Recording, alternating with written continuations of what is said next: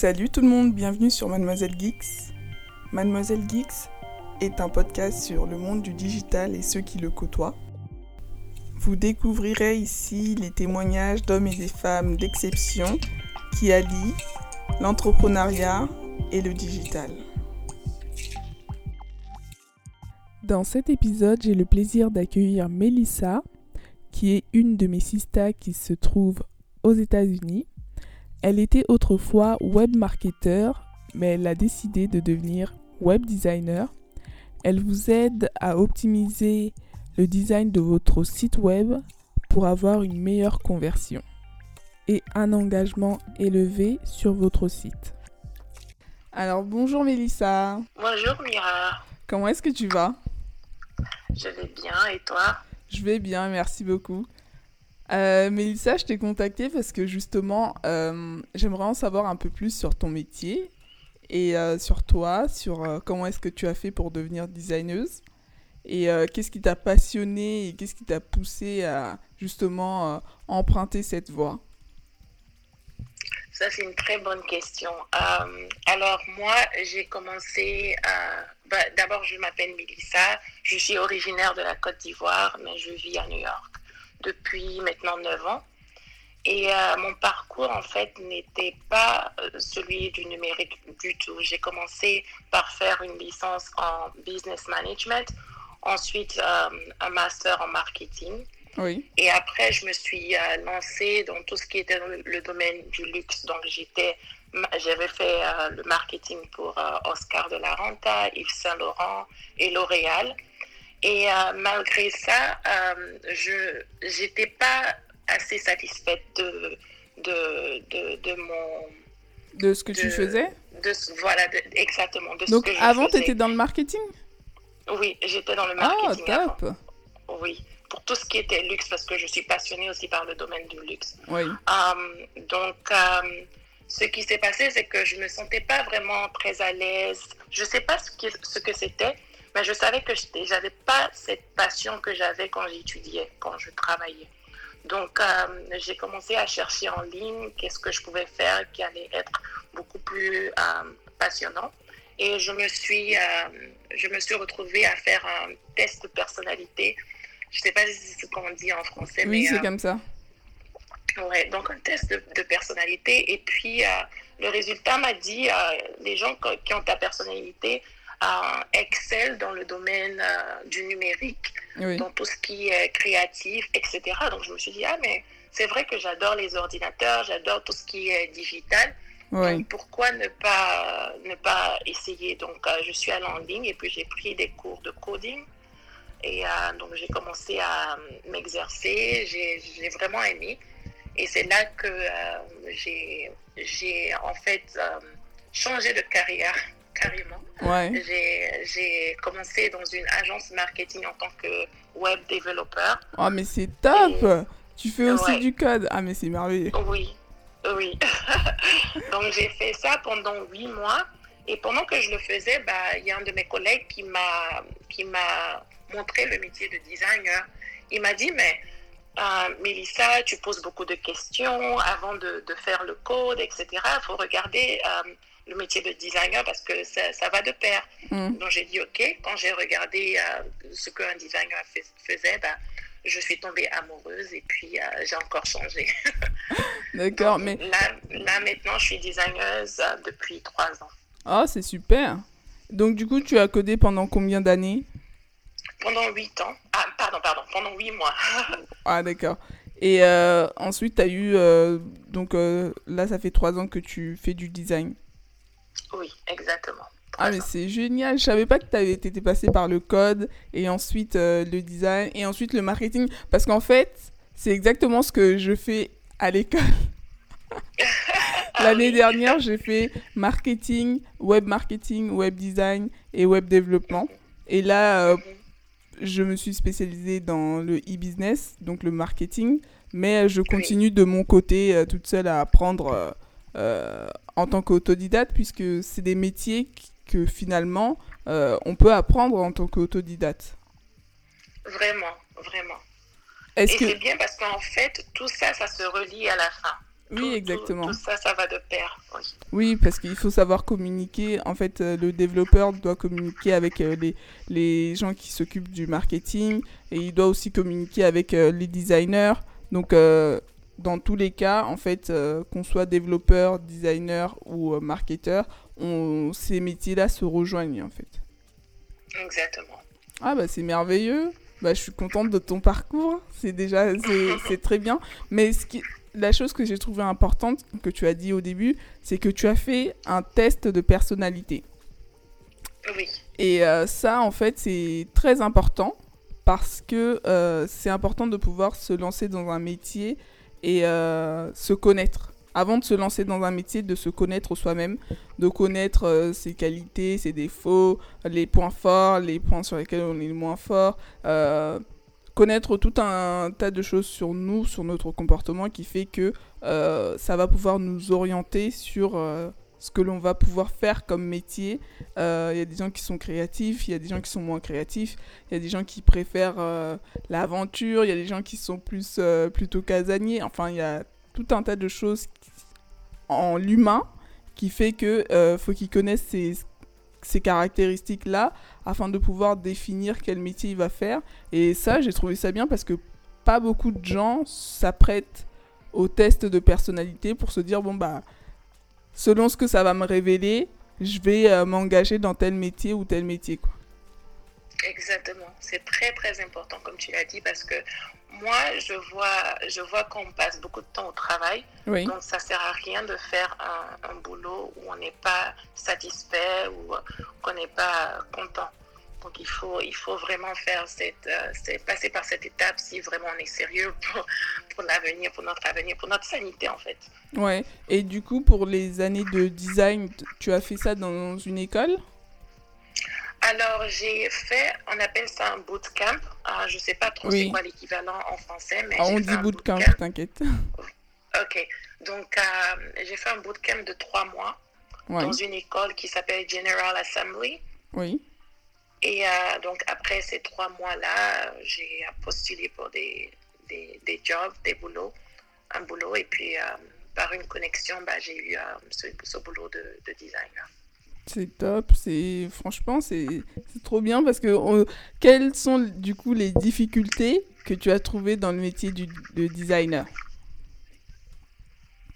Alors déjà, je voulais définir le métier de designer parce que euh, quand on dit designer, il y a beaucoup de gens qui, mmh. euh, qui, qui, ne savent pas vraiment ce que c'est. Ils ont une idée qui n'est pas vraiment euh, ce, ce, que c'est. Mmh. Donc en fait, le métier de designer, on appelle UX designer c'est en fait euh, la personne qui crée, euh, qui design l'expérience que l'utilisateur a quand elle fait face à un produit digital. Donc, par exemple, euh, est-ce que c'est beau à voir? Est-ce que quand tu cliques sur un lien, ça t'envoie sur la page que tu veux? Comment est-ce que ce que tu vois sur l'écran apparaît apparaît, voilà, et comment ça répond à à tes besoins. À tes besoins, voilà. Et euh, donc, c'est tout ça, en fait. On fait de telle sorte que donc, le métier du designer, c'est de, de, de, de, poser des questions mm. aux, utilisateurs et au business et, et, de faire en sorte que l'expérience que l'utilisateur a quand elle utilise le produit digital, que ce soit website ou application, mm. que, que ce soit euh, fluide, en fait. Que ce soit agréable pour euh, cette personne-là, qu'elle n'ait pas de difficulté à pouvoir upload télécharger donc euh, un document ou euh, à vous contacter, des choses comme ça. Tout ça, c'est le designer qui, euh, l'UX designer qui pense à, à ces choses-là et qui se pose toutes ces questions-là pour pouvoir justement y répondre lors de la fabrication de l'application ou du site. Exactement. Tu as tout, as tout bien résumé. J'ai bien révisé mes cours. top. Et du coup, euh, tu as directement travaillé en entreprise après avoir fait ton bootcamp? Oui, j'ai directement travaillé en entreprise. Donc, tu me demandais, euh, euh, c'était quoi mes challenges, en fait, depuis que je suis designer? En fait, le premier challenge, c'est de passer de la pratique à, à de passer au théorique, pardon, de, passer à la théorie, à l'exécution, à la pratique. Parce qu'en fait, quand, quand tu apprends, tu apprends tout ce qui est parfait en fait. Dans un monde parfait, c'est ce que tu dois faire. Mais quand tu es en entreprise, tout ne se déroule pas comme ce que tu as appris. Par exemple, il y, a, y, a, une contrainte de, de budget, le client n'a pas assez de budget, mm. ou euh, par exemple, il n'y a pas assez de temps, tu n'as pas tout le temps du monde. Par exemple, tu dois euh, designer une application pendant trois mois, euh, tu n'as pas toute l'année pour le faire. Tu, si par exemple, tu dois parler aux utilisateurs, bah, peut-être que tu n'as pas accès à tous les utilisateurs. Donc, en fait, le challenge, c'est de comprendre comment appliquer la théorie au à la pratique mm. sans être rigide, en fait, pour être flexible.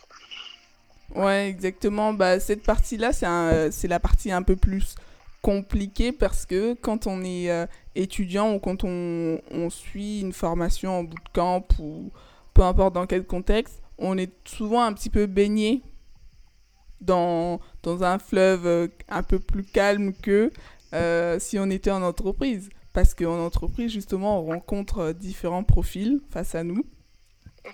différentes personnes avec qui avec qui on va travailler et euh, avec qui euh, on va monter le, le projet et euh, fournir justement le, le, projet abouti.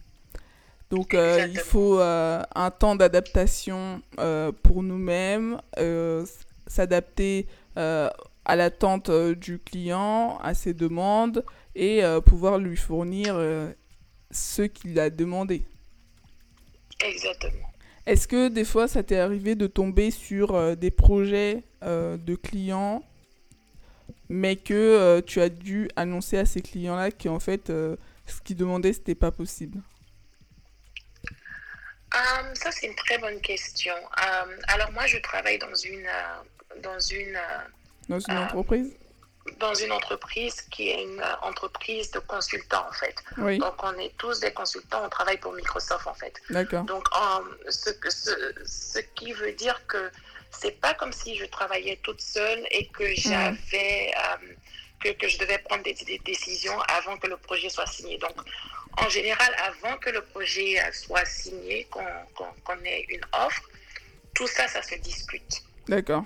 Donc, euh, je me suis pas, je n'ai pas encore fait face à un projet où euh, euh, je devais dire au client, bah, je peux pas faire ça parce qu'en fait, tout est discuté à l'avance. Par contre, ce qui arrive souvent, c'est que le client oublie ce qu'il a signé et demande des choses qui ne sont pas dans le contrat. Alors là, il faut ah. avoir une certaine stratégie de communication pour vraiment dire au client que bah, ça c'est possible, mais c'est pas dans le contrat, donc on peut pas le faire. Par contre, il faut être créatif aussi en tant que designer, dire ok, le client veut un truc spécifique, qu'est-ce que je peux faire d'autre qui rentre dans le budget euh, et qui peut lui donner à peu près la, la, même la même euh, les mêmes résultats en fait. les mêmes résultats. Donc pour ça, il faut vraiment être au top de ton, de ton, de ton game, c'est-à-dire faut toujours lire sur ton industrie, faut savoir un peu, à peu près euh, euh, qu'est-ce qui peut remplacer quoi, etc. Donc ça, c'est un truc qui arrive souvent. Ouais, ouais c'est important d'être euh, hyper agile dans le sens où si jamais le client veut changer quelque chose ou modifier quelque chose, de pouvoir bien communiquer parce que ça aussi, c'est. Euh, des fois, il y a des clients qui peuvent ne pas comprendre le fait qu'on leur dise euh, Bah non, ça, c'est pas possible, ça, c'est pas dans le cahier des charges. Exactement. Mais ouais, c'est important, du coup, la communication. Sans la communication, chacun est de son côté et tout le monde reste euh, en incompréhension. Et c'est pas le but, en fait. Ce qu'on veut, c'est pouvoir aider le client et lui fournir une bonne expérience avec euh, la commande qu'il a pu passer. Oui, exactement. Et euh, la communication, euh, pas seulement avec les clients, mais aussi avec l'équipe. Parce qu'en tant que designer, tu travailles beaucoup avec des développeurs. Donc, ce que tu designes doit être codé, en fait. Donc, tu dois faire de telle sorte que ce que tu designes, par rapport au temps qu'on a sur le projet que le designer ait ce temps-là pour coder. Donc, euh, disons, si on n'a que trois mois ou deux mois pour faire, pour faire un projet, mm. en tant qu'un designer agile, tu dois te dire, OK, on n'a que deux mois. Chaque fois que je design une, quelque chose, il faut que je montre au designer pour lui demander si pendant ces deux mois-là, il peut, il peut le coder. Mm. Parce que ça ne sert à rien de coder un truc qui va, qui va mettre euh, six mois à développer, par exemple. Donc, il faut vraiment communiquer avec euh, toute l'équipe, le designer, communiquer avec le client quand c'est pas possible, communiquer avec le designer à chaque étape. Et moi, en fait, ce qui m'arrange, en fait, avec mon parcours, comme je disais, j'ai commencé en tant que codeur, donc mm. euh, je sais déjà qu'est-ce qui peut être faisable ou pas. Donc c'est ça qui me donne un petit avantage. Ouais, c'est parfait ça. Ouais. Parce que justement, tu, tu peux, euh, tu peux euh, avoir un point de vue là-dessus et justement euh, savoir qu'est-ce que tu dois faire, qu'est-ce que tu dois pas faire. Et ce que je voulais te demander aussi, c'est que tu vois, genre, bah, web design, c'est un métier dans lequel il faut être hyper créative et qui peut parfois faire un petit peu peur aux personnes qui ne savent, qui ne connaissent pas ce métier, mais qui se disent ah bah mince, il va falloir que je sois créatif tout le temps, que j'invente euh, des choses, euh, que je sois que je sois tout le temps à l'affût des informations et que je puisse créer de nouvelles choses. Comment est-ce que tu fais toi, Mélissa, pour pouvoir avoir un esprit créatif et pouvoir justement être ingénieux? Alors ça, c'est une très bonne question parce que euh, je pense toujours quand, quand des, gens qui sont intéressés dans ce domaine me disent Ah, mais je ne sais pas dessiner ou je n'ai pas l'esprit créatif. Je, je, je, pense toujours qu'ils se mettent des limites en fait dans la tête parce qu'en fait, euh, on est en 2021 et 2021, c'est pas comme si on était dans les années 90 où il n'y a, y a, y a, y a, pas de ressources en fait pour, euh, pour avancer. Mm. Donc, c'est rare pour moi et pour plusieurs designers, que ce soit designers ou des développeurs, mm. de commencer un projet um, from scratch. Comment on dit ça? Oui. Euh, oui, oui, oui. moi, j'ai compris le terme. Mais ouais, sans... à zéro. À zéro, voilà. On commence jamais à zéro. On prend par exemple des... on, on, les appelle des UI kits, donc ce sont des templates mm. des, des, qui sont déjà faits et en fait, on part de là. On ne commence jamais un projet à zéro. C'est pas, euh, on se dit pas, ok, qu'est-ce que je dois faire. Et aussi, euh, on ne peut pas être euh, créative hors de, de, de, la psychologie des gens, des utilisateurs en fait. Donc par exemple, quand on parle d'un website, on parle d'un website, il y a toujours un menu, le menu est toujours en haut. Donc, tu ne peux pas être créatif de telle sorte que tu vas mettre le menu à gauche ou à droite ou en bas, parce que ça, ça dérange la psychologie des gens, en fait. Donc, il y a, y, a, y a, une certaine conformité que tu dois savoir. C'est vrai qu'il y a des websites qui sont vraiment très créatifs, mais ils ne sont pas euh, très utilisables, en fait. Donc, euh, la norme, en fait, c'est avoir de la créativité, mais avoir euh, des ressources qui te permettent d'être créative. Pas toute seule comme ça à chercher l'inspiration, mais savoir où aller pour trouver les templates, savoir où aller pour trouver euh, quelle couleur utiliser. Euh, et ça, il y a beaucoup de psychologie aussi qui, qui, qui, rentre dans ça parce que les couleurs, par exemple, que tu dois choisir, ça dépend de, de, par exemple, l'application du website et ça dépend de l'utilisateur. Si c'est un utilisateur d'entreprise, par exemple, le bleu, ce sont des couleurs d'entreprise. Euh, tu vas pas utiliser la couleur jaune. Donc, mm. y a, la créativité a un peu sa limite. Il faut vraiment étudier ou savoir où, euh, ouais, étudier la psychologie du client.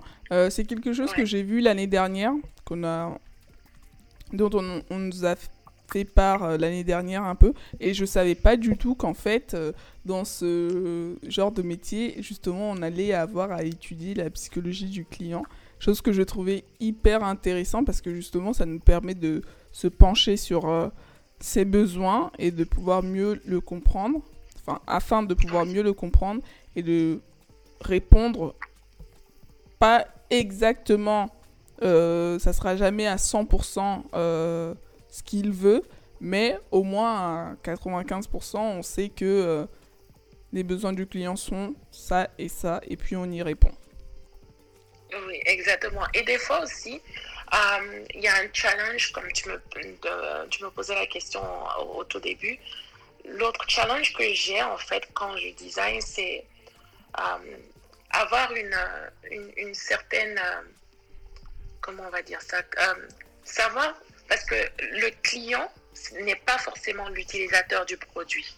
Ok, donc mm. euh, il faut savoir cette différence dès le départ parce que le client peut te dire je veux que le site soit comme ça, je veux que l'application soit comme ça, mais à la fin de la journée, bah c'est pas le client pas lui qui va utiliser. Qui utilise. Mm. Voilà.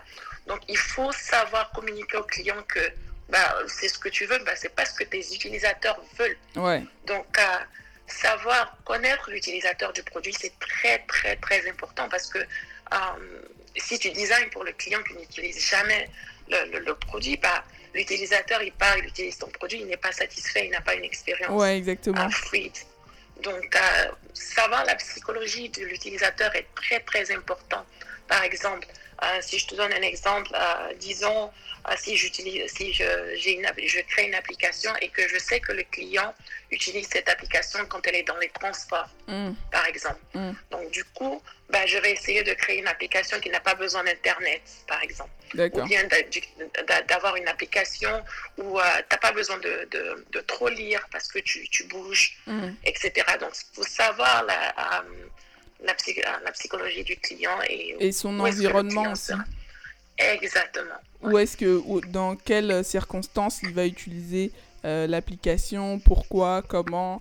Euh, et euh, une fois qu'on a toutes ces réponses, là, on peut commencer à penser justement au croquis, au dessin qu'on va faire de l'application de, ou de, du site. Et c'est à ce moment-là que toi, tu rentres en jeu. Voilà. Et et en fait, ce qui est intéressant avec euh, ce que je fais, le UX design, c'est que je fais aussi la recherche, en fait. Oui. Donc, c'est pas que ce qu'on voit sur l'écran que je fais. Euh, ce que ce qu'on voit sur l'écran, bah, c'est la dernière partie du processus. Mm. Donc, la première chose que je fais, je parle à l'utilisateur. Alors, par exemple, si le client vient et me dit j'ai besoin d'une application pour euh, ce, ce, type d'utilisateur, bah, je cherche ce genre d'utilisateur. J'interviewe, par exemple, 8 à 10 utilisateurs je leur demande euh, comment ils utilisent l'application en ce moment ou bien quels sont leurs, euh, qu'est-ce qu'ils veulent en fait. Donc je prends tout ça en note et c'est après ça que je commence à mettre les idées en place. Ouais. Et euh, à la fin, c'est là que je design. Donc je ne design pas directement parce qu'il faut comprendre, comme je disais, il faut comprendre l'utilisateur avant de designer. Oui, il y a un vrai travail en, à faire avant de commencer. Il y a un travail de recherche, un travail d'information pour pouvoir euh, te guider à la réalisation. Exactement. Ah mais c'est top. du coup, tu aimes ce que tu fais et... J'adore ce que je fais. ah bah c'est important. Mais c'est super, moi je suis contente euh, de voir euh, quelques, quelques petits croquis que tu mets de temps en temps sur Instagram. Et la, dernière que tu as mis, justement, c'était pour motiver euh, d'autres personnes à, pouvoir rentrer dans ce métier. Oui. Mais c'est parfait. Et euh, c'est exactement ce que je fais. J'essaie de faire avec euh, mon compte Instagram. C'est-à-dire que, comme tu me disais au départ, le fait de faire ce podcast, c'est de montrer aux, gens qu'il y a des possibilités d'autres métiers dans, la, dans, le numérique, etc. Donc, j'essaie aussi de, montrer cette visibilité euh, sur mon profil Instagram, euh, montrer aux gens qu'est-ce qui est possible, c'est quoi cette carrière, comment est-ce qu'on peut euh, commencer une carrière comme je fais. et je trouve ça vraiment très important parce que moi, depuis que je, je, fais ce métier, je me dis, bah, si je savais, bah, c'est ce que j'allais faire. J'allais même pas commencer par le business. Début ouais, dès le début, j'allais carrément commencer en computer science. Euh, j'allais euh, faire le coding, j'allais faire le design directement. Ouais, mais ce qui est bien, c'est que euh, en ayant fait du marketing quelque part, tu vois que tous ces trois métiers-là se, se, rejoignent et ça t'a permis de pouvoir avoir. Moi, je trouve que justement dans le, ouais, dans le cadre de la réorientation, donc en France, c'est quand tu changes. la réorientation, c'est quand tu changes de métier. Euh, j'explique à Mélissa parce que Mélissa, elle n'est pas euh, en France, elle est aux États-Unis.